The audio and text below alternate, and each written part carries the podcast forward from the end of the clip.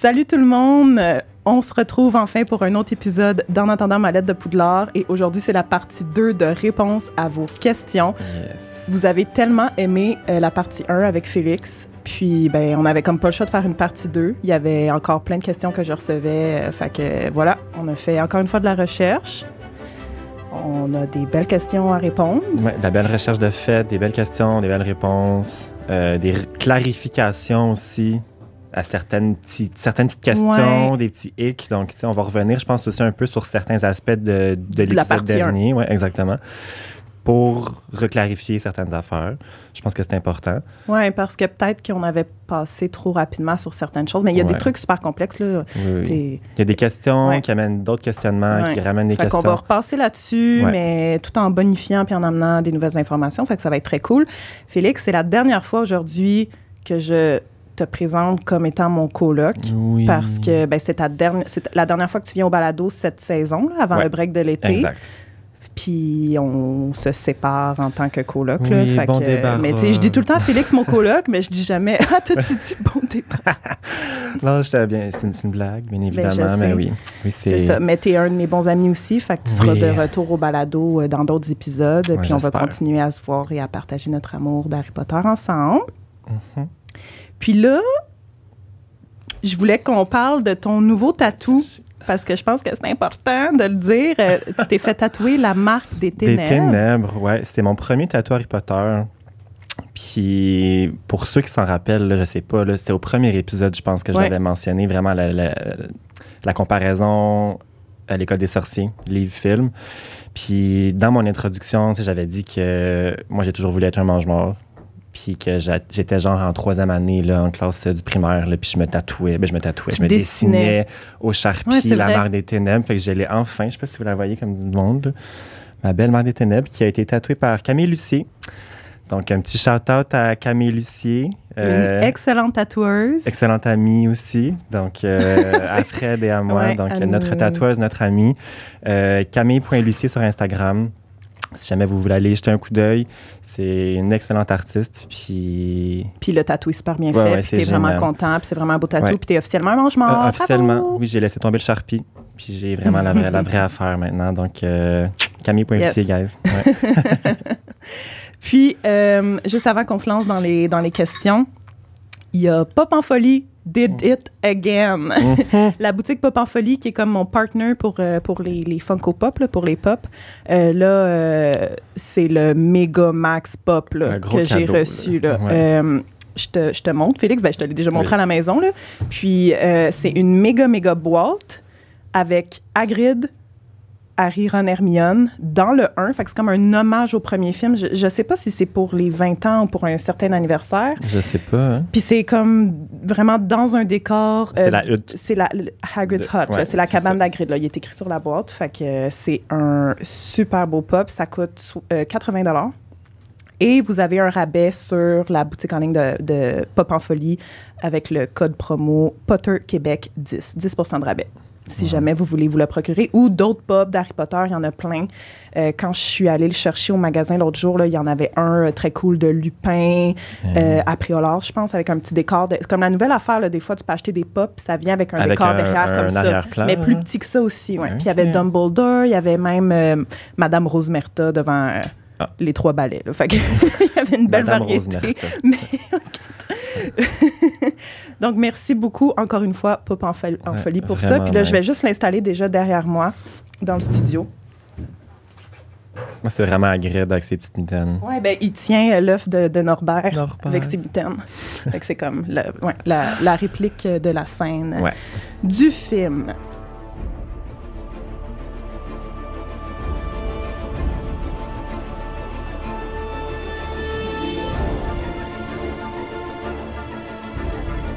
Donc, euh, réponse à vos questions. Encore une fois, euh, je tiens à préciser que les informations qu'on prend euh, sont majoritairement tirées des livres Ouais. et du Wikipédia Harry Potter, qui est vraiment une source super fiable. C'est comme un Wikipédia. Fait que dans le fond, c'est linké à plein d'autres sources d'où vient l'information. Puis, quand on tombe dans la spéculation et la théorie, et bon, ça pourrait être ça parce qu'il y a genre justement pas de réponse officielle, ben on va le dire. Ouais, c'est des théories qui sont, qui sont pas qui sont nécessairement tirées par les cheveux, mais des théories qui sont pas comme vérifiées, soit sur des sites ou par l'auteur. Donc, il y a aussi wizardingworld.com qui est une source quand même. Oui, c'est vrai. J'ai Euh, j'ai- pris euh, de l'information là tout à l'heure. Donc, euh, ouais. Parfait. Ben, écoute, je vais avec la première question de Eve Mignot Mhm. qui se demande comment Harry et Dumbledore ont su que Voldemort n'avait créé que six Horcruxes volontairement, en sachant que Harry est le septième, mais que Voldemort l'a créé sans le vouloir. Pourquoi Harry ne serait-il pas le huitième si Voldemort voulait en créer sept à la base? Donc, dans le fond, on va, je vais juste comme vous raconter un peu l'histoire. Fait lui, Dumbledore a commencé à se douter de l'existence des Horcruxes suite à ce qui s'est passé euh, dans la Chambre des Secrets dans le 2 et la découverte du journal de Gédusor. Puis là, quand Voldemort est revenu à la vie dans la Coupe de Feu, euh, Dumbledore s'est activement mis à la recherche de souvenirs de Voldemort, a commencé à creuser dans son passé parce que là, il fallait vraiment trouver une manière de pouvoir vraiment comme éliminer Voldemort Le- complètement. il Puis était là, il y a- revenu, là, ouais. Exact. Ouais. Il y avait déjà des doutes des Horcruxes. Fait que Dumbledore s'est dit, je vais creuser dans son passé pour trouver des preuves euh, qu'il existe des Horcruxes autres que le journal de Gédusor qui est déjà détruit. Il savait pas combien, il savait pas lesquels. Euh, finalement, il a découvert que la bague des Gaunt, là, la famille Ouais. de Voldemort, c'était le premier Horcrux. Il l'a retracé, l'a retrouvé, l'a détruit. Ensuite, il embarque Harry dans sa quête, donc dans le prince de sang mêlé. Euh, comme Dumbledore sait que lui-même va bientôt mourir, puis que Harry va devoir vaincre Voldemort, accomplir la quête euh, de trouver tous les Horcruxes et les détruire. Puis, comme on sait, il va confier à Harry la tâche de récupérer le bon souvenir de Slughorn, parce que dans le souvenir, c'est crucial comme information. On va savoir combien Voldemort planifie, combien d'Horcruxes il planifiait en fait créer. Donc là, euh, Harry met la main sur le bon souvenir. On confirme que Voldemort voulait faire des Horcruxes et qu'il voulait séparer son âme en sept.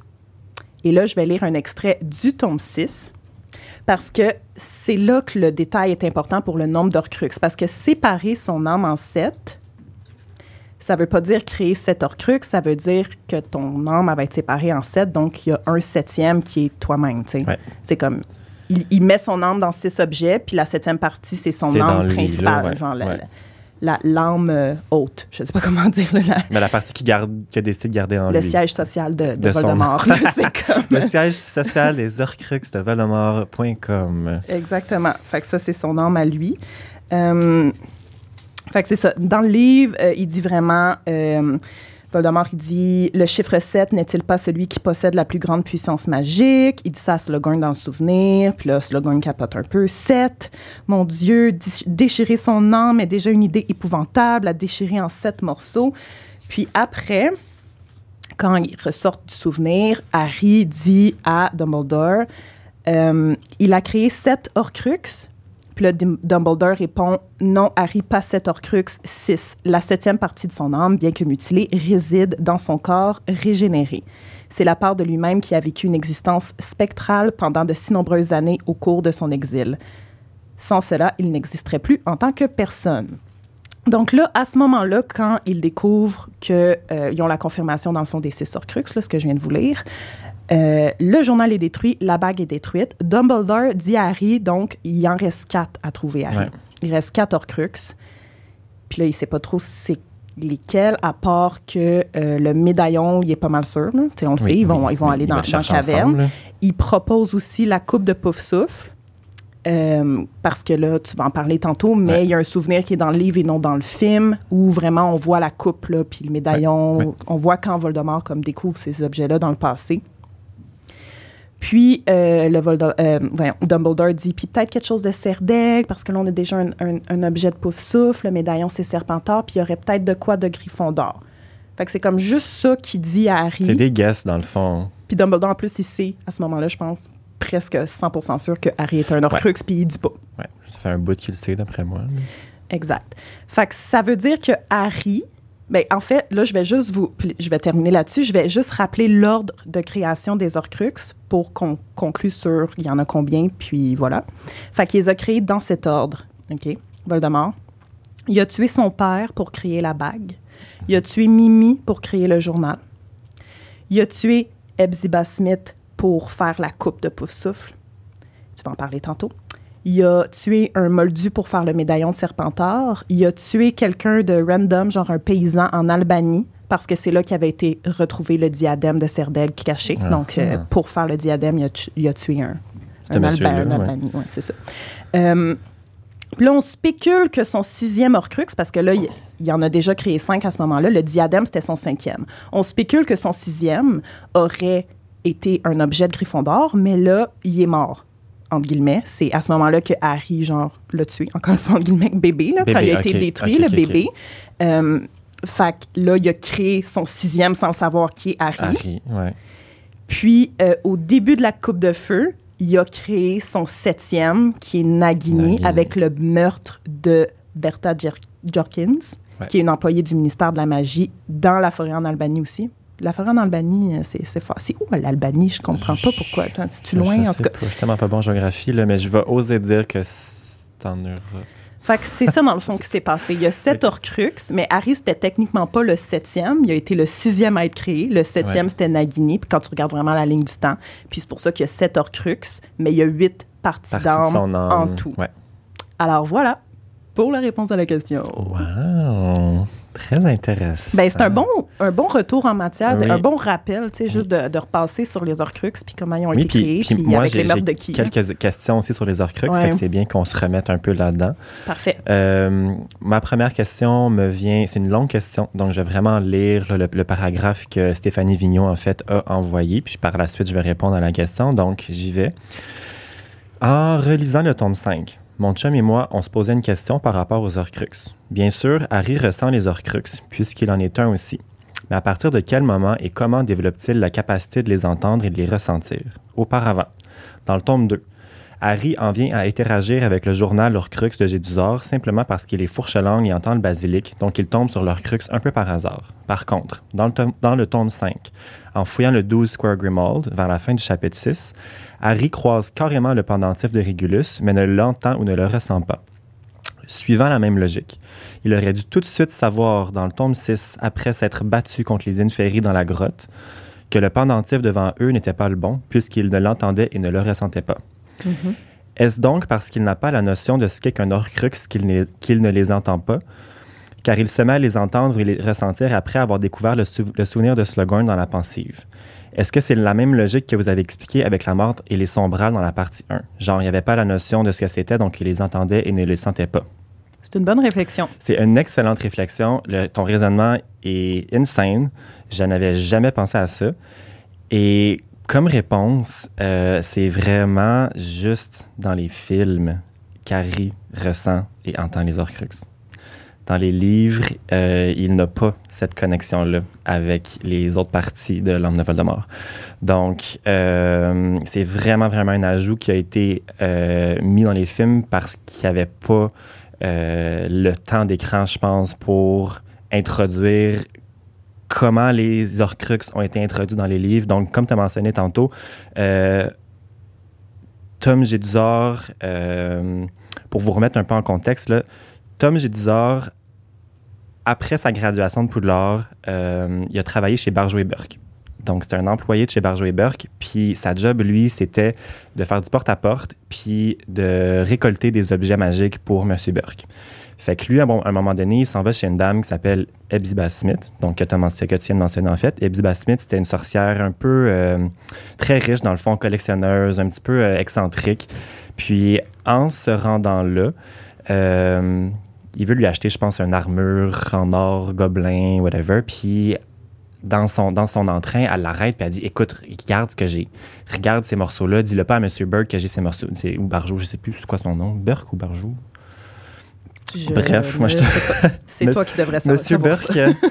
euh, puis elle dit, elle dit, dis pas que j'ai ces objets-là, c'est vraiment des secrets, mais regarde. Puis euh, elle ouvre une boîte dans laquelle se retrouve la coupe d'Elga Poufsouff et le médaillon de Salazar Serpentard. Euh, et Harry les voit dans un souvenir que Dumbledore lui montre dans la pensive en sixième année. Ce souvenir-là appartenait à, à l'elfe de maison d'Hepzibah Smith. Donc, je vais vous lire vraiment le, le- le petit extrait dans lequel euh, on, on voit Tom et Hepzibah Smith. Euh, donc, là, cette fois-ci, j'avais annoté mes petits post-it pour les retrouver plus Le facilement. sixième tome, là, vraiment plus complet au niveau des Ouais, souvenirs, ouais, ouais. là, justement. Exact. Donc. OK. Fait que là, on est dans le souvenir de, de Tom. Voldemort tendit une main au doigt effilé et prit la coupe par l'une des poignées, la soulevant de son écrin d'un doigt, doigt douillet. Harry crut voir une lueur rougeoyante dans son regard. Son expression avide était étrangement semblable à celle de Hepzibah, sauf que cette dernière fixait de ses yeux minuscules le beau visage de Voldemort. Un blaireau, dit Voldemort dans un souffle en examinant le dessin gravé sur la coupe. Alors ceci appartenait à Helga Poufsouffle, comme vous l'avez parfaitement deviné, mon garçon. Vous êtes très intelligent. Fait que Harry savait déjà à quoi ressemblait la coupe. la coupe en allant chez Gringotts. Dans le film, En allant euh, dans le. dans le coffre, ben, chez de Gringotts, Bellatrix, dans le coffre ouais, de ouais, Bellatrix dans- à Gringotts. Donc, dans le film, il est rendu dans son coffre-fort, puis il, il fige un moment, puis comme là, il regarde la coupe, là, il entend lui Ouais. murmurer des affaires. Ouais. Puis, je vais vous relire un extrait du septième, où est-ce qu'ils sont dans le coffre. Euh... Euh, voilà, juste ici. Donc là, tu as Hermione, Harry et Ron qui euh, Sont dans le coffre. sont dans le coffre. Tu as juste Harry qui dit Contentez-vous de regarder, recommanda Harry. Souvenez-vous, c'est une petite coupe en or avec un blaireau gravé dessus et deux anses. Sinon, essayez de, repérer quelque part le symbole de serre d'aigle, un aigle. Fait on savait dans le coffre de Bellatrix, par élimination, dans le fond, euh, c'était soit un truc de serre d'aigle ou la petite coupe qu'il avait déjà vue dans cette vision-là. Par la suite, dans le septième tome, encore une fois, quand il vient pour trouver le diadème, ben, il fait juste se rappeler qu'il l'avait vu euh, l'année dernière quand il était allé cacher son livre de potions dans la salle sur demande. Ouais, Donc, ça- il flash. Il ouais. flash à un moment donné, puis encore, j'ai le petit extrait ici. Séparons-nous, dit Harry. Cherchez le buste en pierre d'un vieil, ho- d'un vieil homme avec une perruque et une tiare. Il est posé sur un placard et je suis sûr qu'il n'est pas loin d'ici. Mm. Fait qu'encore une fois, il flash, il se rappelle qu'il Il y a avait vu zéro, le diadème. Il n'y a euh, pas de communication entre les Horcruxes et Harry. Fait que c'est un raisonnement qui est génial, mais malheureusement, c'est vraiment pas comme ça que ça se passe dans les livres. Puis Mais on dirait j'aime mieux comment ça se passe dans un film. On dirait que ça fait tellement Ouais. plus de sens que lui-même étant un Horcrux, il puisse, puisse sentir connecter. la présence. Puis, Mhm.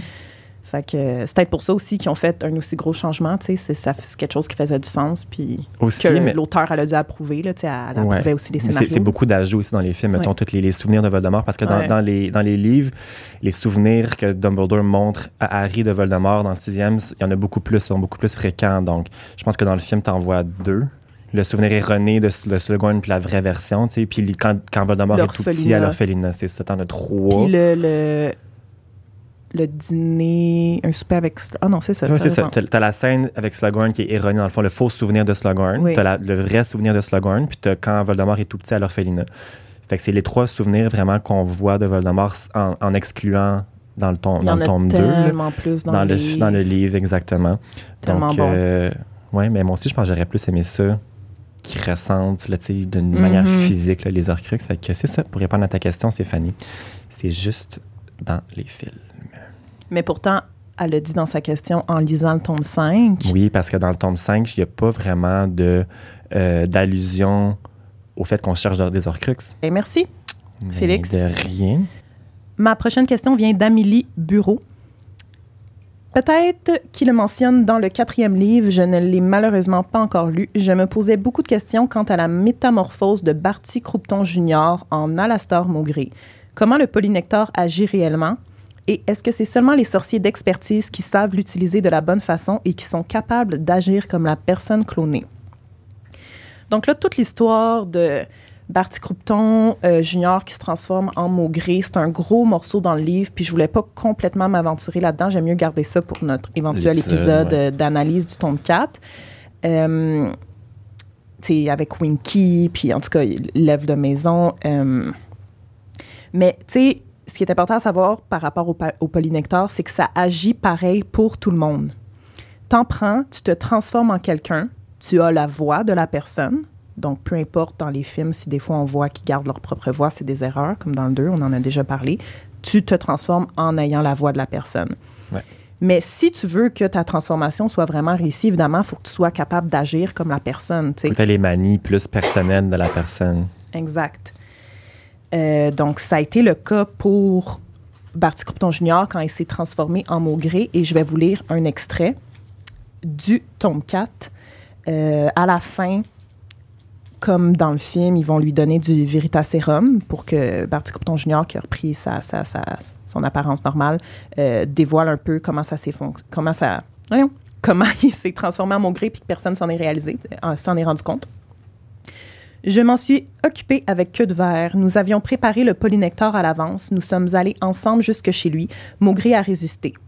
Il y a eu une bagarre et nous avons réussi à le neutraliser juste à temps. Euh, après son départ, non, non, attends, ça, parce que je skip un bout là, qui a comme pas rapport. Euh, je l'ai gardé vivant en le soumettant au sortilège de l'Imperium pour pouvoir l'interroger. Je voulais tout savoir de son passé, de ses habitudes, afin d'être sûr que Dumbledore lui-même n'aurait aucun soupçon. En plus, j'avais besoin de ses cheveux pour la préparation du polynectar. Il n'était pas difficile de se procurer les autres ingrédients. J'ai volé de la peau de serpent d'arbre dans le bureau de drogue, etc., etc. Fait qu'il avoue à ce moment-là vraiment qu'il a, fait impéro sur Maugré pour que Maugré révèle toutes ces informations sur lui, puis qu'après, ben... Fait que tout est vraiment dans la volonté de ta transformation. Tu veux vraiment, vraiment pas que les gens réalisent que tu as pris du polynectar puis tu as pris l'apparence de quelqu'un d'autre? Ben, tu vas vraiment t'assurer comme d'agir comme la personne. Puis ça me fait penser justement à Hermione quand elle se transforme en Bellatrix, c'est pas très bonne, tu sais. Ben oui, c'est Fait que ça paraît que c'est pas vraiment Bellatrix, tu sais. Fait que c'est, une, c'est elle là, la différence. C'est une bonne comparaison, tu as raison. Alors voici, j'espère que ça répond à ta question. Puis je t'invite à lire le livre pour encore plus de détails sur ce qui s'est passé avec euh, Barty Junior. Junior, ouais, tu me l'as dit hier, j'étais comme what? Ouais. Je m'en rappelais plus. Sérieux, c'est insane. Comment, comment il est sorti d'Azkaban. Ah, puis... Tout, tout ce, ce, ce parce que dans, le, dans le film, Dumbledore fait juste dire euh, euh, envoyer un hibou à Azkaban, ils vont voir qu'il manque un prisonnier. Alors que dans le film d'avant, Prisonnier d'Azkaban, c'est comme la grosse affaire que quelqu'un a réussi à s'évader d'Azkaban. Puis là, c'est quoi Il manquerait juste un prisonnier, puis ah, personne n'a réalisé, tu sais? J'avais jamais Alors que dans le livre, ça fait plus de sens, comment c'est expliqué, tu sais. Oui, mais tout dans les livres font plus de sens. C'est. La comparaison n'est même pas là. Mais bref. Euh, moi, j'ai une question, j'allais dire, j'ai une Gabrielle de question. j'ai une question de Gabrielle Côté. Euh, lorsque Voldemort se rend compte que ses Horcruxes se font détruire les uns après les autres, pourquoi n'a-t-il pas pris la décision d'en faire d'autres? Donc, c'est une bonne question. Euh, après ma barre, il faut réaliser que tout le monde a ses limites. Puis même Voldemort a ses limites. Dumbledore avait ses limites. La bague, ça, ben, l'aurait scrappé si Rogue l'avait pas tué dans la tour d'astronomie. Tout le monde a ses limites, peu importe ta puissance en tant que sorcier. Euh, le plus d'Orcrux que quelqu'un fait, le plus instable que ton âme ton siège social. Ton siège social va, va, va, va, crumble, va. Ben, toffer. Va s'effondrer. Okay, va, va, va s'effondrer. Non, pas toffer. Va pas toffer comme. Ton âme va devenir de plus en plus instable plus que tu fais d'Orcrux. Euh, il faut prendre également en considération qu'on arrache littéralement une partie de son âme pour la mettre dans quelque chose. Fait que tu divises ton âme de plus en plus pour les cacher dans des objets en gardant encore une fois une mini partie en toi. Fait que tu deviens moins qu'un être, tu deviens de moins en moins humain. Puis, tu sais, Voldemort, il y a une raison pourquoi il ressemble à la façon dont il ressemble. Puis, tu sais, il a vraiment été scrappé par euh, ses Horcruxes, et euh, sa magie noire. Euh, avec un Horcrux détruit aussi, on perd une partie de son âme, elle meurt. Elle retourne pas à Voldemort. Fait que là, mettons, après, il réalise qu'après 4 Horcrux, ben, il a détruit 4 sur 7, il en reste 3. Ces 4 parties-là détruites lui reviennent pas. Mm-hmm. Fait que son âme, là, il en reste quasiment plus. Fait que mm-hmm. de, il, il, serait pas de plus en plus fort s'il en referait d'autres, il se rendrait plus faible à en refaire d'autres, juste pour rester en vie. Fait que euh, il y a également aussi l'importance du chiffre 7 que tu as mentionné brièvement dans ton, dans ton extrait. Donc, Voldemort voulait en avoir 7. Euh, en arithmancie, c'est le chiffre vraiment le plus puissant euh, du monde sorcier. le chiffre 7 revient beaucoup dans la série, entoure vraiment beaucoup Harry.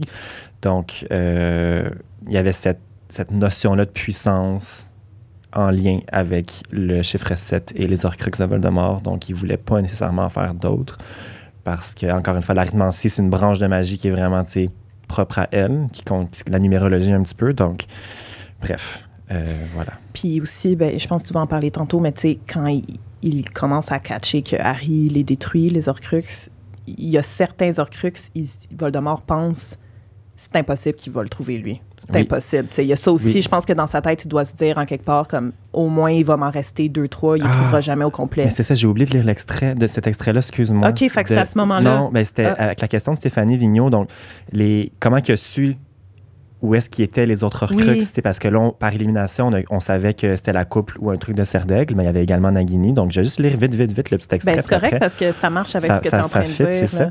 Donc, c'est juste après euh, le vol de la coupe à Gringotts. Donc, dans le film, là, on voit un petit peu. Il euh, tombe dans l'eau du dragon. il tombe Ben, dans- l'eau du dragon. C'était mal dit. Il saute du dragon pour Ouais. tomber dans la rivière.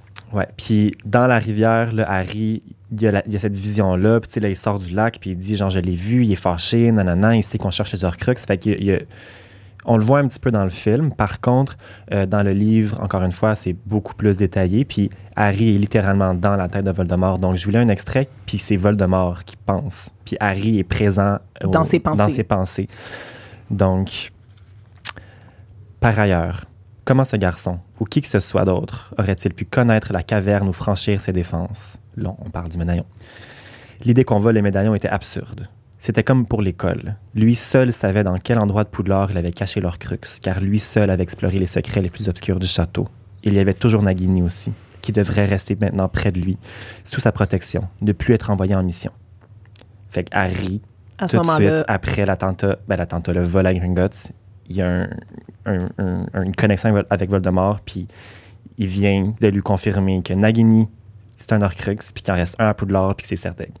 Fait que, encore une fois, pour en revenir brièvement à la connexion, il n'y en a pas.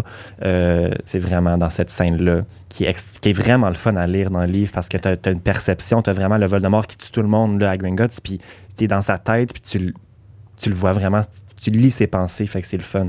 gros game changer pour Harry à ce moment-là. Ça fait genre sept mois qu'il fait du camping, puis il est genre fuck. Puis là, il y a une connexion avec Voldemort, est comme parfait, tout ce qui me manquait, merci. Avoir su, c'est ça, exact. Fait que euh, Oh voilà. Ben merci. Est-ce que c'était tout? Par rapport à ça, oui. Oui, parfait. Ben écoute, je trouve qu'on commence vraiment à plus clarifier là, Ouais. tout. OK. Si je reçois encore des questions César Crux après J'en cet plus, épisode-là, puis après, euh, puis sur euh, les reliques de la mort, là, euh, je sais plus quoi faire. Mais c'est parce que c'est des sujets qui sont Ben, mal c'est compris. C'est mal compris, c'est complexe. On Oui. peut. Tu sais, il faut vraiment prendre notre temps quand on l'explique, puis Ouais, c'est ça. ouais, t'as bien raison.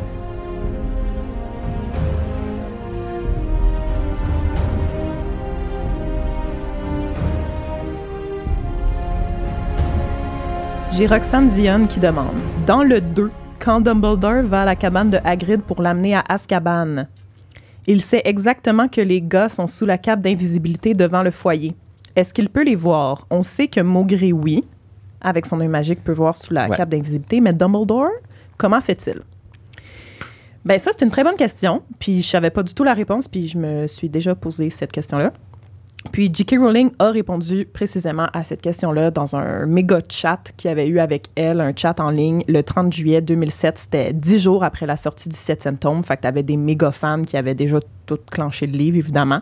Puis plein de gens qui posaient des questions. Euh, Ben là, ça, évidemment, c'est une question qui a rapport au deuxième tome. Mais en tout cas, je vais reparler du chat tantôt. Fait qu'il y avait beaucoup, beaucoup, beaucoup d'informations qu'elle avait données sur euh, le futur des personnages, puis sur comme des, des affaires que les livres n'avaient pas répondu.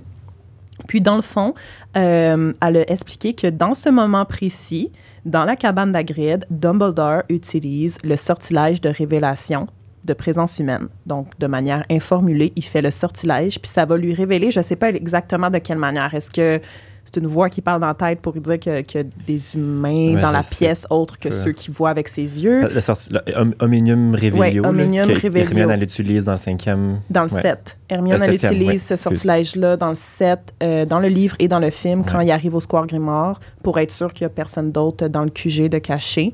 Fait que ça, ré- ça révèle, c'est ça, présence humaine. Puis c'est ça que Dumbledore utilise à ce moment-là. Fait que non, il ne peut pas voir au travers de la cape d'invisibilité. C'est vraiment juste Maugré avec son œil magique qui peut. Mais il y y, a eu un feeling, clairement, pour lancer ce sortilège-là informulé à ce moment-là précis. Avec Ouais. Harry Ron, il y a eu un feeling quelconque, là, son sixième sens de Dumbledore, je sais pas, là, mais comme. Ouais. Je, je pense pas qu'il se promène dans tous les raccoins, puis Omnium Revelio, Omnium Revelio. Tu sais, c'est clair qu'il y avait quelque chose. Trop. vraiment. Ouais. OK. Ben, c'était aussi simple que ça, la réponse. Intéressant, intéressant, j'aime ça. Euh, moi, j'ai une question de Léonie Roy qui demande pourquoi est-ce que c'est seulement Voldemort qui peut détruire l'Orcrux Harry? C'est clairement souligné que seul lui peut le faire et que c'est essentiel. Pourtant, tous les autres Horcrux ont été détruits, ont pu être détruits par n'importe qui. Donc pourquoi celui-ci? C'est différent. Parce que Voldemort est très puissant, parce qu'il a la baguette de Suro, euh, très puissante malgré qu'il n'a pas son allégeance. Fait que euh, je vais revenir un peu clarifier ce que j'avais déjà dit par, euh, par le passé dans l'épisode 1. ben, réponse aux questions partie 1.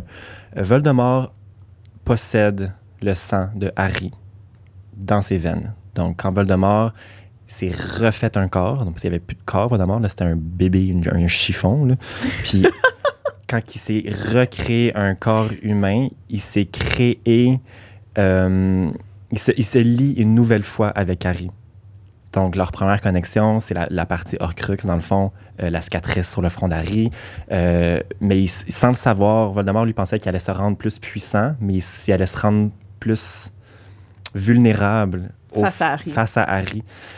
donc, à cause de cette connexion-là, maintenant, Harry est immunisé contre la mort de sa main. Parce que tant que la protection de Lily vit dans, le sang de n'importe qui, Harry est immunisé contre cette personne-là. Mettons, là, non, c'est pas ici que j'en parle. Parce que j'ai deux questions qui se suivent, qui sont quand même, qui, viennent se rejoindre. Donc, je vais y aller vraiment une étape à la fois pour éviter. Euh, la confusion. Puis la tu confusion. Peux, lire les deux questions. Euh, back à back. back à back. Euh, Harry n'est pas immortel. N'importe qui d'autre serait venu, il lançait un Avada Kedavra, puis il serait mort. Euh, il y a une spéculation, par exemple, donc c'est une théorie qui n'est pas confirmée, euh, qu'apparemment, si n'importe qui d'autre aurait tué Harry, la partie Horcrux aurait survécu. Euh, soit dans son corps inanimé ou en trouvant un autre hôte, un peu comme on, a vu dans le premier tome avec le professeur Quirrell. Ah, c'est l'affaire qui me fait le plus peur dans tous les films. Ah ouais, hein? C'est quand Voldemort s'envole. S'envole, ah. Puis ça, ça va vers la caméra, vers Harry. Moi, c'est moi, c'est moi, c'est quand vraiment il enlève le, turban, puis tu vois la face qui se défait de sa tête, puis tout. moi, c'est le premier film que j'ai vu au cinéma. Il y avait genre 6 ans, 7 ans, puis je vois ça. Là. Eh oui, mais je suis plus jeune. Trop. Puis, euh, c'est ça, là, j'en reviens à ma question. Les moyens pour détruire un Horcrux. Donc, on a le feu démon, le, qui est le gros feu qu'on voit dans le Un Horcrux de Voldemort. Un Horcrux. OK. Un Horcrux. Parce que là, pour détruire un Horcrux, les seuls Horcrux qu'on connaît, c'est ceux de Voldemort, donc oui. Euh, un feu démon, le venin de basilic et le propre créateur de l'Horcrux. Dans ce cas-ci, Voldemort pouvait tuer la partie de son âme qui habitait dans Harry parce que c'est le créateur de cet Horcrux-là. Sans le savoir, Voldemort avait créé Harry. Euh, le feu démon, c'est pas une option. Le venin de basilic, un peu cancellé. Ben, t'avais dit dans l'autre partie, par contre, que si Fumsec n'était pas arrivé dans la Chambre des Secrets dans le 2, oui. Le venin de basilic aurait ben, achevé Harry C'est ce venin de basilic cancellé par les lames de phénix. C'est ça que ça. Ok, excuse-moi. Tu, m'as coupé. je mais je pensais pas que tu t'en allais là. J'étais comme. Oui, ben, ça, ça, a été cancellé, mais oui, définitivement, si Harry avait été stable. Par l'épée de Gryffondor. L'épée de Gryffondor ou juste le, le, le, croc, le, le, de venin de basilic, il serait mort. Parce qu'il faut détruire entièrement le récipient de Horcrux pour détruire la partie d'âme dedans, donc détruire l'Horcrux. Euh, sais pas si je suis clair. Est-ce que tu me suis? Oui. OK, parfait. Euh, donc, c'est un peu la seule et dernière, la seule et unique option, dans le fond, de détruire cette partie d'âme-là dans Harry. C'était que Voldemort le fasse. Euh, puis il y a également aussi la prophétie qui mentionne clairement que l'un devrait mourir de la main de l'autre, car aucun d'eux ne peut vivre tant que l'autre survit. Donc, c'est, c'est, ça s'explique un peu tout seul. Donc, quand on relit la prophétie, il faut vraiment qu'il y en ait un, des deux qui se tue de la main de l'autre. Euh, prophétie qui a été prédite par euh, Trelawney. Mais, euh, excuse-moi de te poser cette question-là. Tu n'as pas la réponse parce que là, dans le fond, Léonie, dans sa question, dit c'est clairement souligné que seul lui peut le faire. C'est quand que ça s'est dit ça? Que dans le quand Dumbledore parle à Rogue tu sais, le souvenir de Rogue. Oui, oui, oui. Mais c'est là qu'il dit.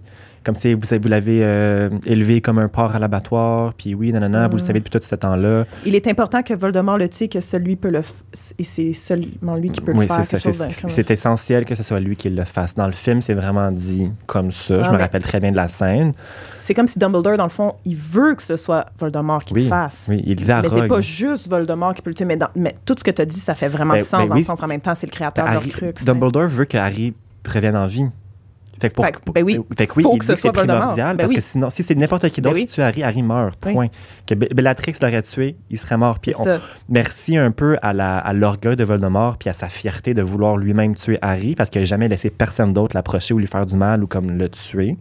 Fait que dans son orgueil mal placé, Voldemort, encore une fois, s'est tiré dans le pied avec la protection de Lily dans son sang. Donc c'est vraiment à cause du fait, pour en revenir à ce petit point-là, parce que par la suite, j'ai sauté à la question Ouais. d'Audrey Savard. Donc c'est vraiment à cause de la, la- du fait qu'il s'est recréé un corps avec le sang d'Harry qu'il que ça leur recrée ce lien-là ensemble. Donc, ensuite, j'ai Audrey Savard qui me demande Suite à l'écoute du premier épisode de Réponse à vos questions, il y a quelque chose qui n'est pas clair. Si le sang de Harry, protégé par Lily, est aussi dans Voldemort, est-il aussi protégé? Comment Harry a réussi à le tuer? Cela va à l'encontre de la prophétie.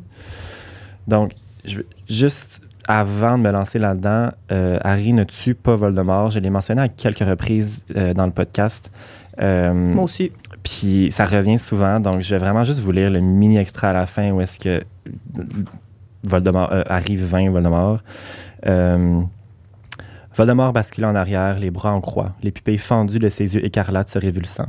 Tom Jedusor s'abattit sur le sol dans une feinte triviale, le corps faible, ratatiné, les mains blanches et vides, son visage de serpent dépourvu d'expression, inconscient. Voldemort était mort, tué par son propre maléfice qui avait rebondi sur lui. Harry, les deux baguettes à la main, regarda la dépouille de son ennemi. Fait que c'est son sortilège qui a rebondi sur lui. Ce n'est pas à cause. Harry l'a pas tué. Mais il aurait été capable, même à ça. Oui. Si Harry avait décidé, parce que là, il a, il a fait un Oui, expériamus oui, à ce moment mais s'il avait fait Avada, puis il aurait pu serait- vraiment le faire. il aurait pu le faire Non. avec raison. Avec, on en a parlé dans le dernier épisode. Oui. Ben non, il le fait même pas quand il peut. Ouais. Euh, Mais c'est parce que ça, ça va complètement à l'encontre du personnage. Comme Harry ne tue pas. Ouais. Puis je l'ai dit, je pense, 50 fois. Fait que là, je veux vraiment qu'on mette, on ferme le chapitre. Harry ne tue pas Voldemort. Ensuite. Euh, Ben, le sang dans Voldemort donne pas une protection à Voldemort. non, c'est ça. C'est une ça. protection. Pour Harry. Oui. Donc, euh, la protection de Lily est destinée à Harry contre Voldemort.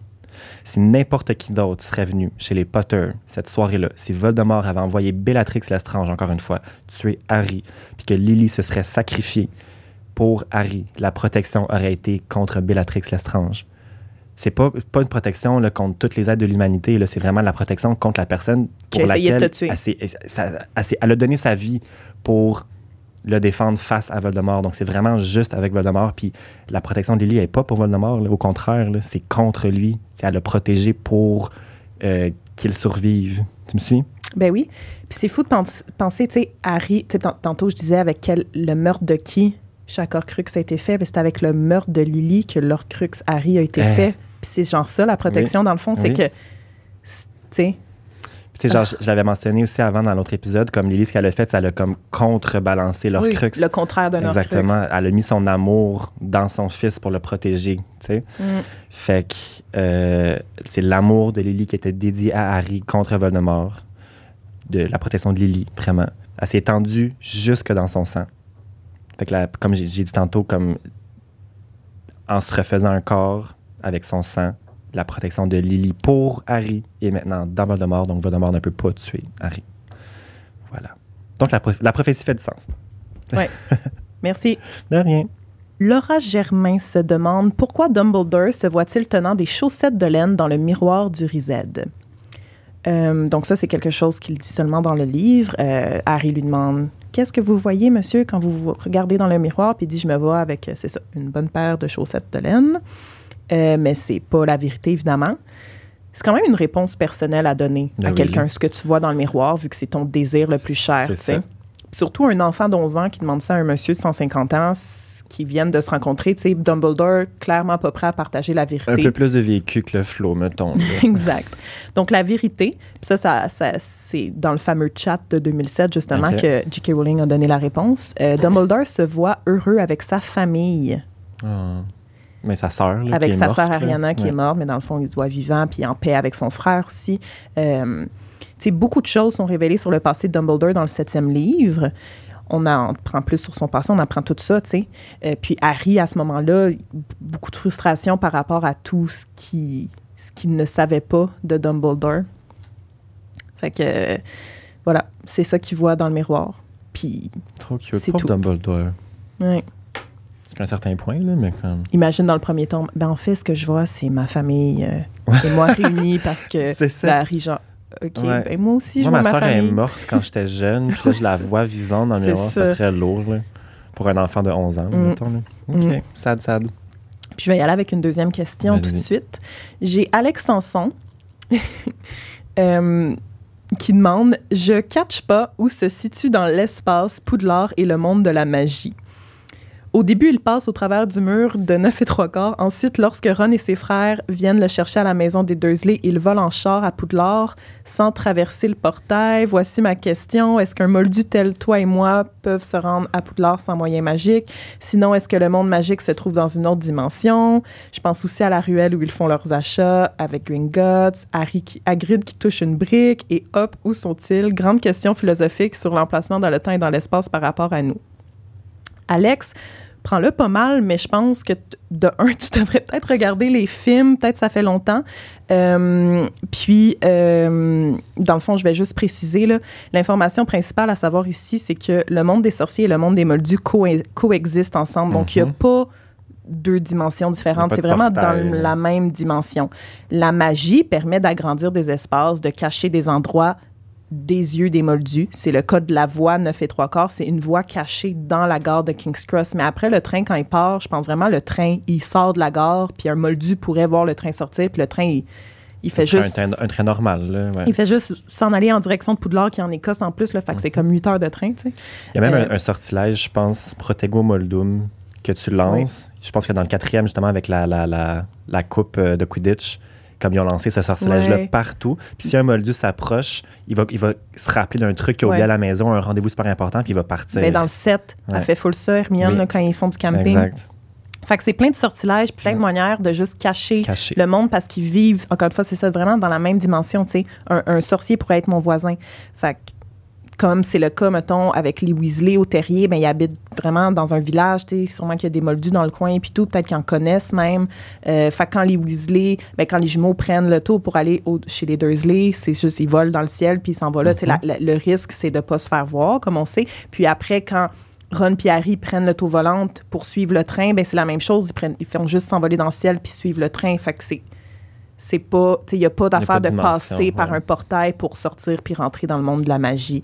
Euh, le- ouais. Je comprends la confusion avec le rentrer dans le mur, puis on dirait que c'est là qu'on rentre dans, dans le monde de la magie. Puis c'est la même chose avec le chemin de traverse, là, qui est mentionné euh, dans, dans la question d'Alex. Le chemin de traverse, c'est une ruelle qui est cachée dans Londres, derrière le chaudron baveur. Pour y accéder, tu n'as pas le choix de passer par le chaudron baveur, puis tu n'as pas le choix d'être un sorcier parce que faut que tu le saches que c'est là l'entrée. Mais un moldu pourrait y aller. Les, pa- les parents d'Hermione, ils sont allés Mhm. euh, avec elle à Gringotts. Fait que, c'est accessible pour des moldus. Est-ce qu'il y avait autre chose? Ah oui, ben en fait, ta question euh, demande, bref, est-ce que euh, un moldu comme toi et moi, on pourrait aller euh, à Poudlard? Puis Hermione répond à cette question-là. Est-ce qu'on pourrait voir Poudlard, tu sais, si on, se pointe dans le coin de Poudlard? Hermione. c'est un petit dialogue avec Ron au début de la coupe de la coupe de feu. Justement, Poudlard est caché, répondit Hermione d'un air surpris. Tout le monde le sait, en tout cas, ceux qui ont lu l'histoire de Poudlard. Tu es donc la seule à le savoir, Ron. Alors explique-nous, comment on fait pour cacher un endroit comme Poudlard? Le château est ensorcelé. Si un moldu le regarde, il ne verra qu'une vieille ruine moisie avec un écriteau au-dessus de l'entrée qui signale défense d'entrée, danger. Voilà. Un autre sortilège qui Qui cache. qui, modifie euh, Ouais. la réalité aux yeux des moldus. Ouais. Fait que voilà. Très bonne, très bonne, très bonne réponse. Très bien développée. Merci beaucoup. J'enchaîne? Ouais. Donc, j'ai une question de Véronique Girard qui demande pourquoi les elfes de maison ne sont pas régis par les mêmes lois de la magie concernant le transplanage? Par exemple, Dobby dans la chambre des secrets qui transplane à Poudlard, aller-retour, alors qu'on sait qu'il est impossible de le faire. Donc, euh, les elfes de maison sont des créatures magiques qui sont extrêmement prises de haut, donc, euh, voire carrément oubliées par les sorciers, mais qui sont en fait très puissants. Euh, ils ont une magie qui sont vraiment propres à eux, comme les centaures ou les détraqueurs. Donc, ils ont des pouvoirs qui sont affiliés à leur race, qui sont les elfes de maison, euh, qui sont pas soumis en fait, aux lois concernant la restriction de la magie parce qu'ils doivent demander la permission pour utiliser de la magie. Fait qu'ils sont soumis, par contre, à des lois qui les obligent à se soumettre à leur maître. Fait que comme ils ont, ils ont une toute autre différente branche de régissement, de réglementation Ouais. euh, par rapport à ce qu'elles doivent faire, euh, sont donc capables de transplaner dans les endroits où les sorciers sont pas capables. Donc, Poudlard ou encore la caverne de Voldemort où, avait caché, où est-ce qu'il avait caché son, son médaillon. Donc, euh, Régulus qui a envoyé Créatour voler le médaillon en sachant que dans son orgueil, Voldemort n'a pas protégé sa caverne contre les, Les elfes de maison, mais contre les sorciers. Smart. C'est ça, très smart. Euh, De la part de Régulus. Exact, oui. Euh, donc, même s'ils transplantent couramment pour leurs tâches ménagères plus qu'autre chose, euh, c'est des petites bébites qui sont quand même aptes à faire beaucoup. Donc, c'est juste vraiment pas, sont pas régis de la même façon, ils sont pas réglementés de la même façon, c'est vraiment juste pour ça. Intéressant. Ouais. Voilà. J'ai Catherine Villeneuve qui demande Dans le film, il est évident que Sirius est tué par le sortilège Avada Kedavra lancé par Bellatrix Lestrange. Mais dans le livre, il est simplement touché par un sort lancé par Bellatrix, avant de disparaître derrière le voile. En quoi consiste le voile derrière lequel Sirius disparaît? Donc, euh, bonne question parce que le voile, ben, c'est super mystérieux. tu sais. C'est dans le département Mhm. du mystère, il y a pas. euh, y il y avait quand même l'information, là. Mais bon. Euh, donc, juste pour rappeler ce qu'elle a dit, oui, dans le film, vraiment, Bellatrix a fait Avada. Mhm. Ça frappe Sirius, puis Sirius est à côté du voile à ce moment-là, dans l'arche, puis il recule, puis il s'envole dans, dans, dans l'arche, alors que dans le livre, elle lance un sort, encore une fois, on ne sait pas lequel, on pense que c'est stupéfixe parce que ça dit qu'il y a une lumière rouge, puis même affaire, ça frappe Sirius, puis il recule dans le voile, puis il disparaît. Puis euh, le voile, dans le fond, cette arche-là, euh, quand je dis arche, là, tu comprends, là, Oui, c'est oui, comme vraiment en forme d'une arche, oui, puis le voile, c'est ce qu'il y a J'ai les dans ma tête. dedans, là, Ouais. ouais, vraiment. Euh, fait que ce- ce- cette arche-là se trouve dans euh, le, la Death Chamber, fait que chambre de la mort. Puis moi, j'ai longtemps pensé que le voile était utilisé comme genre la version peine de mort. Tu sais, c'est Ah. comme. Moi, je pensais, ben. Tu pousses quelqu'un là-dedans, mettons, s'il a fait une affaire. Ouais, ou- c'est sa mise, c'est sa peine de mort, genre il fait juste traverser le voile puis Il meurt, tu sais. Mais non, J.K. Rowling elle a dit que c'était vraiment pas ça parce que quelqu'un en effet demandé cette question-là. C'est vraiment une pièce où on va étudier la mort, puis l'arche justement elle reste mystérieuse pour les sorciers puis les employés du ministère. Tout ce qu'on sait vraiment, tu sais, de l'arche, c'est que si tu vas dedans, tu meurs. C'est comme un pas, passage entre le monde des vivants puis le monde des morts. Puis, ce qui est intéressant, c'est quand tu t'approches de l'arche, du voile, whatever, ce qui se passe. Euh, dans le livre, ils, vont rentrer dans la pièce à Harry puis ses amis quand ils cherchent pour la pièce où il y a la prophétie. Ils, ils fouillent, ils fouillent, puis là, ils rentrent dans cette pièce-là. Euh, puis là, Harry est automatiquement vraiment attiré vers l'arche. Fait que quand tu as connu quelqu'un proche de toi qui est mort, c'est un peu comme l'effet sombral parce que là, c'est lui puis Luna, ils entendent des voix. Ouais. Tu sais, ben ça, c'est aussi dans, dans le film, on le voit. Là, le commentaire, là, je pense. Her- Hermione est genre, il n'y a pas de voix, puis Luna est comme je les entends moi aussi. C'est les morts qui essayent de communiquer avec toi, tes êtres proches que tu as perdus qui essayent. Puis en même temps, ça crée un effet de genre, tu es attiré vers ça, puis tu as envie quasiment toi aussi de traverser le voile sans savoir que tu vas mourir, évidemment. Fait que, tu sais, Hermione, il faut que genre, qu'elle ramène Harry. euh, Genre, allô, là, comme Ouais. on est ici pour trouver Sirius, le lâche, euh, cette affaire-là, là, genre, c'est quoi, Ah, tu sais? C'est que, creepy euh, quand même. Tu sais, c'est tout ce qu'on sait vraiment. C'est que c'est comme sûr que tu meurs si tu vas dedans. Puis que tu peux pas revenir. Pas, ton c'est ça. corps, tu sais, ton. Là, corps physique disparaît. C'est pas juste tu meurs puis tu t'éteins, c'est que tu disparais complètement. Wow. C'est vraiment creepy. Ouais. C'est comme Paranormal Activity. Bref. Paranormal activity. Activity. Donc, j'ai Rosalie Leclerc qui me demande pourquoi est-ce que Voldemort ne devient pas maître de la baguette de Suro en tuant Harry dans la forêt interdite? Je comprends que Harry revient à la vie car il est protégé et tout, mais si un sort de désarmement peut rendre maître de la baguette, pourquoi pas un Avada Kedavra? Ma seule explication est que c'est parce qu'Harry s'est rendu dans la forêt interdite avec l'intention de mourir, donc il n'a pas été vaincu. Est-ce exact? Non. Ce n'est pas exact. puis hier, j'en parlais avec Fred justement, puis comme on s'obstinait, puis elle comprenait pas, puis j'espère que quelqu'un qui m'écoute va comprendre. puis, dans le fond, la baguette de Suro ne lui appartenait pas On le sait, à ça. la base. On le sait. Donc, comment tu veux t'approprier quelque chose qui ne t'a- qui ne t'est jamais appartenu? Il n'y en a jamais été propriétaire. Puis, tout. Je, je vais- je vais y aller vraiment une étape à la fois parce que c'est une question qui revient beaucoup. Mais c'est ça que je comprends pas quand Ouais. tu dis. Il y a aucun. y a aucun- C'était justement pas à lui. Fait Oui. pourquoi c'est pas devenu à lui quand il a tué Harry, même s'il y a la baguette de Sourdin on, on, on, on- on va, on va y en venir. Il n'y a aucun contexte de duel. Il n'y a absolument rien qui a été gagné. Tout a simplement été volé. Voldemort a simplement, s'est simplement dit, ben, c'est rendu ma, ma baguette maintenant. Puis on sait qu'il y a eu une grosse confusion avec Drago, Ouais, euh, ouais. Rogue et tout. Fait Voldemort, lui, pensait sincèrement que c'était sa baguette, puis il l'a juste prise Dans la tombe dans de la tombe Dumbledore. de, dans Dumbledore. Fait que c'est pas, a- ça n'a pas été remporté par, per- par personne d'autre que par Harry qui a désarmé, qui blablabla. Fait que Voldemort, il l'a juste pris puis il a dit ben c'est à moi. Mais non. Puis on sait que les baguettes, c'est des objets magiques qui sont extrêmement puissants, qui ont un esprit propre à eux-mêmes. Puis même Ollivander puis ceux qui ont étudié le Wand Lore ne savent pas pourquoi. Fait que je comprends que c'est une question qui amène d'autres questionnements parce que même dans le livre, puis même avec les explications de l'auteur, comme les baguettes, c'est vraiment comme un mystère. Tu sais, on sait pas on sait pas pourquoi la baguette choisit le sorcier. Fait que la baguette ne voulait simplement pas de Voldemort. Comme c'est, c'est aussi simple que ça, je pense. Puis il y a aussi la théorie un peu spéculative d'Harry qui aurait survécu au Avada Kedavra parce qu'il y avait la légende de la baguette de Suro. C'est pas ça. Bah, La baguette voulait pas attaquer. Attaquer Harry ou le tuer parce que c'est- c'était, c'était lui le propriétaire. Donc, la baguette ne voulait même pas se soumettre au sorcelage de Voldemort. Fait qu'elle aurait encore moins changé d'allégeance. Tu me suis-tu? Ouais.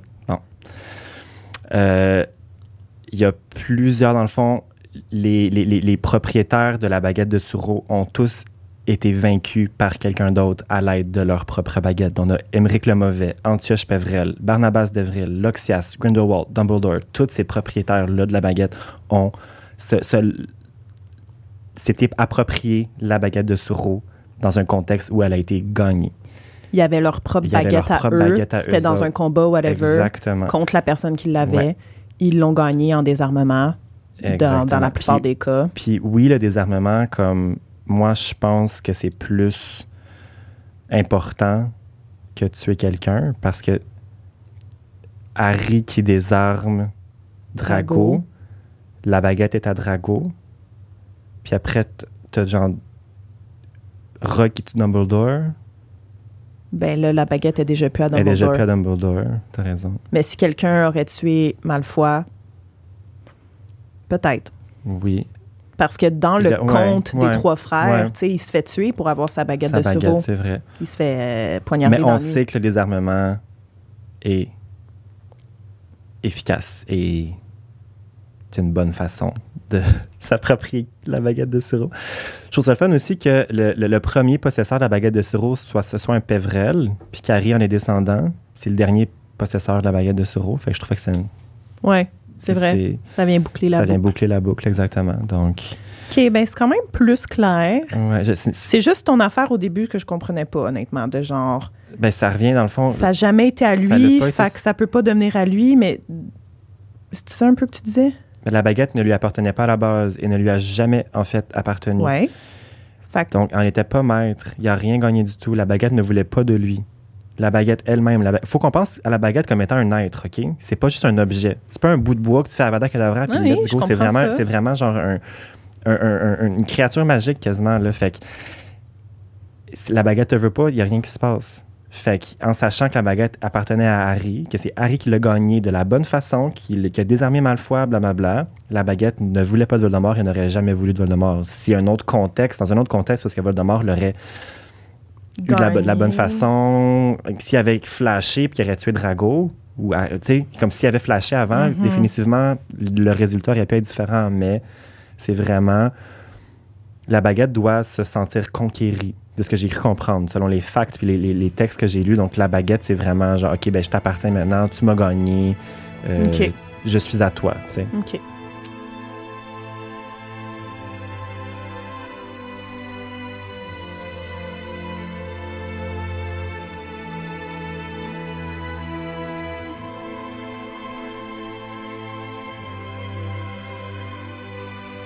Bon, on a Christine Joron qui demande. Dans le premier livre, Harry ouvre sa choco-grenouille dans le Poudlard Express et obtient la carte de Dumbledore. Il est bien surpris quand Dumbledore quitte la photo et Ron lui répond qu'il n'allait quand même pas rester là toute la journée. Bon, c'est le même dans le film aussi. Mes deux questions. Comment Dumbledore a su qu'il devait aller sur la carte de Choco Grenouille? Et si on suit la logique de la photo sur la carte des Choco Grenouilles, les gens ne restent pas sur les photos. Comment est-ce que Ron fait pour montrer des photos de son voyage en Égypte? Donc là, on va tout euh, démêler ça parce qu'il y, a un peu d'incompréhension ici, mais c'est bien correct. Euh, donc, premièrement, c'est pas Dumbledore dans son bureau à Poudlard qui décide d'aller visiter ses cartes de Choco Grenouille. Donc, il a pas su qu'il devait y aller.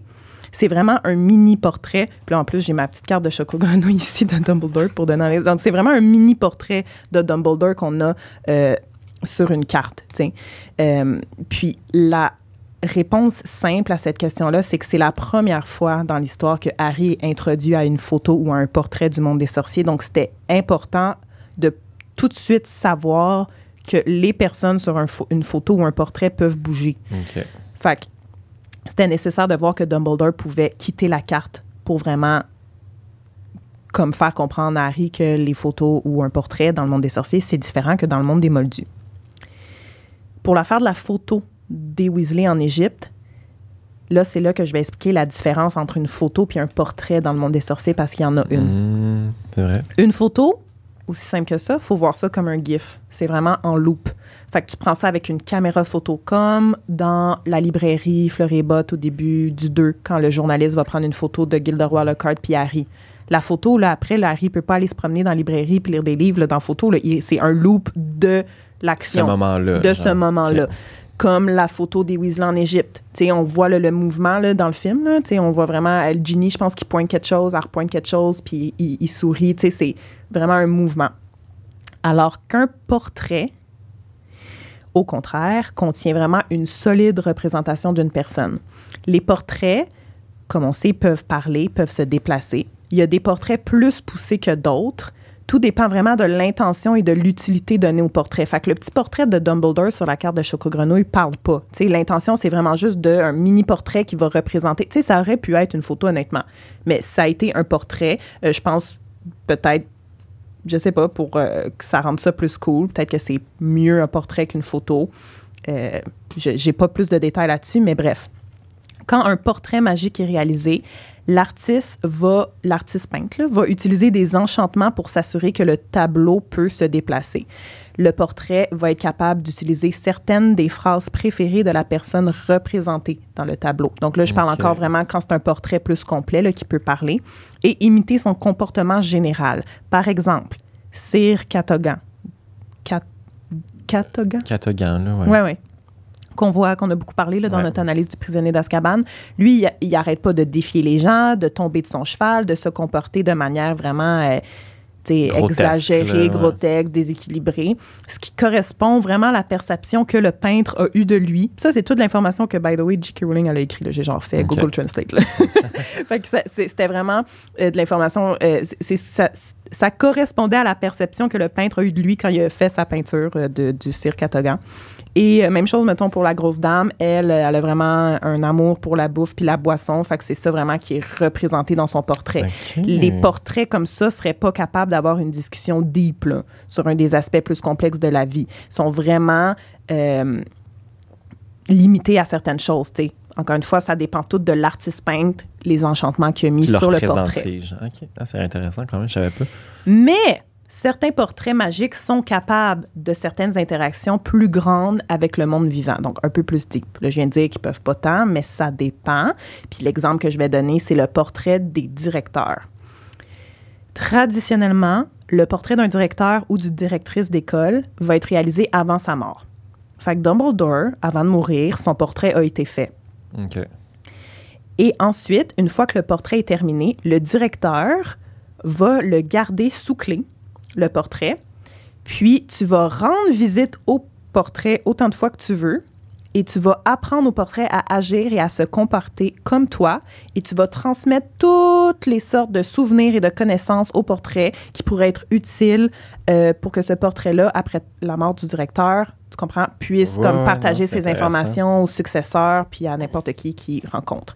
Fait que ça explique pourquoi, dans le set, le portrait de Dumbledore peut vraiment aider Rogue à aider Harry, Ron, Hermione, tu sais, à aller porter l'épée puis tout. Parce que Dumbledore, avant de mourir, il a dit à son portrait, bon, ben, tu dois savoir ça, ça, ça, ça, ça, ça, ça, parce que là, je vais plus être là bientôt, mais c'est important que l'information vive quelque part, tu sais.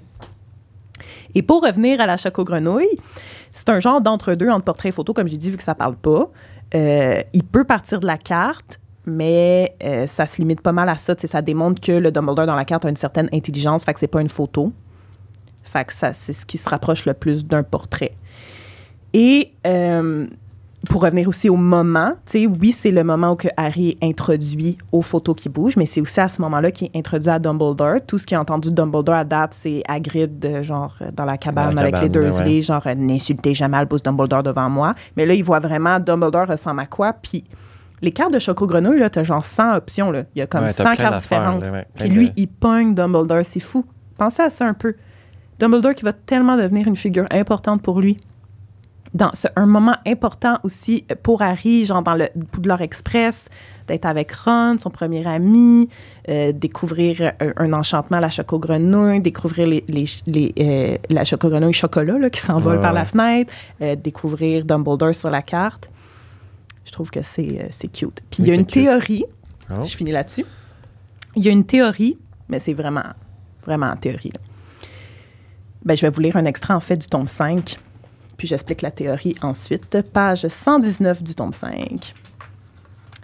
Sont, dans le fond, au QG. Et euh, Lupin, euh, ben, en fait, l'ordre est en train de parler du fait que, justement, là, Dumbledore se fait salir dans les journaux parce que Dumbledore insiste que Voldemort est de retour. Euh, Ouais. Puis là, ils l'ont déjà retiré du Majamango. Majamango. Majan Mago, Majan Mago, ouais. Ça, là. Majamango. Ouais. Fait que Lupin dit, euh, c'est ça, ils l'ont également limogé de son poste de président sorcier du Majamango et on parle même de lui retirer l'ordre de Merlin première classe. Et là, Bill Weasley, qui est là, dit Mais Dumbledore dit qu'il s'en fiche du moment qu'on ne supprime pas sa carte des chocos-grenouilles. Fait que dans le fond, Dumbledore, ce qu'il dit, c'est je m'en fous si je suis plus directeur, je m'en fous si tu m'enlèves tout genre mes honneurs, mais je veux garder mes cartes de choco-grenouille. Fait qu'il y a du monde qui ont développé la théorie que dans le fond, Dumbledore utilisait ses cartes de choco-grenouille comme si même comme, comme si même si c'est pas lui vraiment qui se déplace dans les cartes de choco-grenouille, comme j'ai dit, il y a quand même accès à sa version, je sais pas comment dire, mais il peut Parler à demande- son portrait. Ouais, puis genre, là. va espionner sur telle personne qui a une carte de moi, puis va Ah. écouter, puis genre qui espionnait peut-être même sur Harry qui avait sa carte, Ah, genre pour hein, savoir ouais. comme Comment il va, puis... des trucs comme ça. Mais c'est une théorie parce que J.K. Rowling, elle a dit que pour Dumbledore et Ron, parce que Ron, après la guerre des sorciers, après la, la deuxième guerre, whatever, après la guerre, là, contre Voldemort, Harry, Ron, Hermione vont tous avoir leur carte de choco-grenouille. Puis J.K. Rowling a dit que pour Dumbledore et Ron, c'est leur plus, c'est l'accomplissement dont ils sont le plus fiers d'avoir eu leur propre carte de choco-grenouille. Fait que je pense que Dumbledore, dans le fond, il était genre n'importe quoi sauf ma carte de choco-grenouille. Enlevez-moi pas ma carte de choco-grenouille. Trop. Alors voilà, Ah, ma petite rubrique euh, carte de choco-grenouille. J'aime ça, j'aime ça. Tu m'en apprends aujourd'hui? Euh, Puis check ici, j'ai une carte d'Elga Pouf Souffle. Genre, c'est qui cette madame-là, tu sais? Elga Pouf souffle. Genre, c'est la madame sur la photo, je veux dire.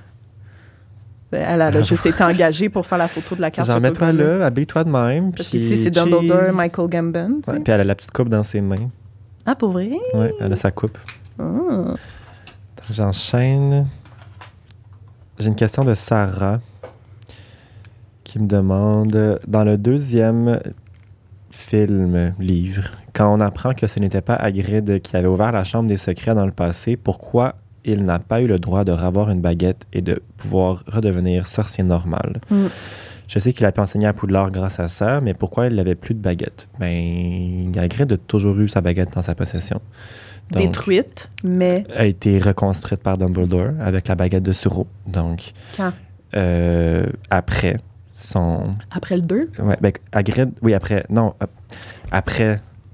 Quand Hagrid a été accepté. Renvoyé. Pas renvoyé. Hagrid, il a eu l'opportunité de devenir garde, garde- gardien des clés à Poudlard. Donc, quand qui euh, s'est fait donner cette opportunité-là de redevenir gardien des clés parce qu'il n'a pas été à Azkaban, Hagrid, là. Oui, oui, oui, oui, oui. Il n'y a jamais eu de preuve contre lui, fait qu'on lui a retiré sa baguette, on l'a cassé. Dumbledore l'a réparé pour lui. Hagrid est, devenu gardien des clés super jeune. Puis il y a Le- seulement la baguette de sirop qui peut réparer des baguettes. Puis il a Euh, caché la baguette dans le Dans son parapluie. petit parapluie rose. Fait qu'on le voit dans les films il fait de la magie avec son petit parapluie. C'est Dumbledore ça. qui a réparé sa baguette puis qu'ils l'ont caché, ils l'ont dissimulé dans son petit parapluie. Euh, Ah. par la suite, j'imagine que c'est Hagrid il a seulement été acquitté de ses crimes après le deuxième film. Donc Hagrid là, il a 65 ans dans, le, dans le deuxième tome. Ça fait 52 ans qu'il est gardien des clés à Poudlard. Il est habitué à son petit parapluie. Penses-tu vraiment qu'il irait jusqu'à se racheter une baguette puis te dire je veux finir mes études? Il n'y a aucune éducation magique à Grid. Il serait plus dangereux avec une baguette qu'autre chose, une nouvelle baguette. tu sais. Fait qu'il il est bien correct avec son petit parapluie. Euh, dans ce, dans ce cas-là, oui, je pense, je spécule que le ministère te dirait OK, tu as été acquitté, tu peux avoir une baguette maintenant. Euh, OK. ouais, c'est ça. C'est la vie qu'il qu'il connaît depuis toujours. Fait que Hmm. il n'aurait pas été, je pense, porté à retourner. Puis il serait retourné en troisième année, là, à 65 ans, finir ses études. Fait que je- moi, j'imagine pas Hagrid assis dans la classe, euh, Madame Chourave euh, avec les Ouais. écouteurs sur la tête, là, tu sais. Les écouteurs. Mais les, les, les moufles, ouais. tu sais, puis la mandragore, puis ah, non, non. Là. Il aurait trippé, par contre. Ah, il aurait aimé ça au bout, là, je suis sûr. là. Mais oui, ça Mais- fait vraiment du sens. Puis je trouve ça beau, en quelque part, de comme, gars, je me suis habituée à autre chose, Ouais. vu que je me suis... Ma baguette, tu sais... ça, on le voit pas faire de la grosse magie à Hagrid, là. Il Ouais, allume un feu, il fait léviter la tente euh, au mariage. Vous remarquerez, là, dans la scène, là, du... Y a-tu son balai quand il fait ça? Il y a son parapluie. Euh, son, son balai. Ouais. Son parapluie. Tout le monde a la baguette, puis il lève la tente. Puis Hagrid dans le coin avec son parapluie. J'ai jamais Hein? remarqué. Ben, tu porteras attention. Il est là avec son petit parapluie rose, puis il fait lever la tente. Fait que, ça me tentait d'écouter le film en soir, mais là, il faut écouter l'île de l'amour. Ouais, ben, on peut, on peut attendre de l'amour. peut. Non. OK. Euh, Parfait. fait que c'est ça. Voilà pourquoi, dans le fond, c'est ça. La grille de sa baguette, a toujours eu sa baguette. Bravo. Bravo, Hagrid. Je suis déjà rendue à ma dernière question. Ouais, moi aussi. Toi, il t'en reste une après. Une. Parfait. Puis après, on s'en est gardé euh, trois euh, chaque pour, Trois euh, pour l'après-show. pour l'après-show, la salle, Salle sur demande. Patreon. On a d'ailleurs une euh, membre Patreon avec nous aujourd'hui en studio, puis, puis je le dis jamais, parce que j'ai toujours quelqu'un en studio qui vient assister aux enregistrements. C'est un avantage d'être membre Patreon Galion Ouais. d'Or. Donc, allô Marie-Zoé. Allô? Euh, merci d'être ici et d'assister à l'enregistrement. Ben oui. Puis euh, j'encourage tout le monde à devenir membre Patreon. Ça donne droit à des petits avantages cool comme ça. Ouais.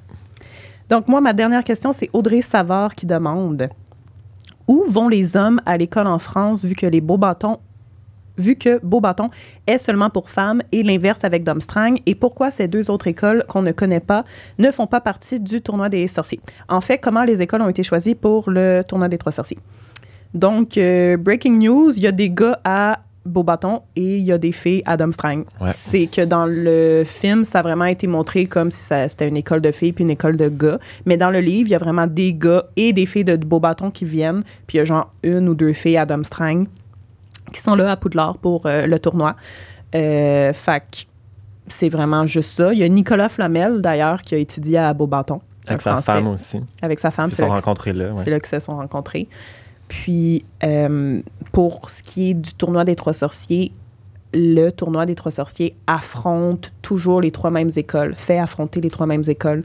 Poudlard, Beaubaton, Domstrang, euh, à- lors de la création du tournoi des Trois Sorciers, c'était considéré comme les trois plus grandes écoles de sorcellerie, de sorcellerie d'Europe. Fait que c'est juste comme Ouais. une tradition, ces trois écoles-là, dans le tournoi. J'avais lu aussi que Beaubaton puis Domstrang, à la base, c'est déjà des écoles qui étaient beaucoup plus vastes, qui accueillaient plus de monde sur les, dans les archives de J.K. Rowling, mais tu sais que je te montrais hier.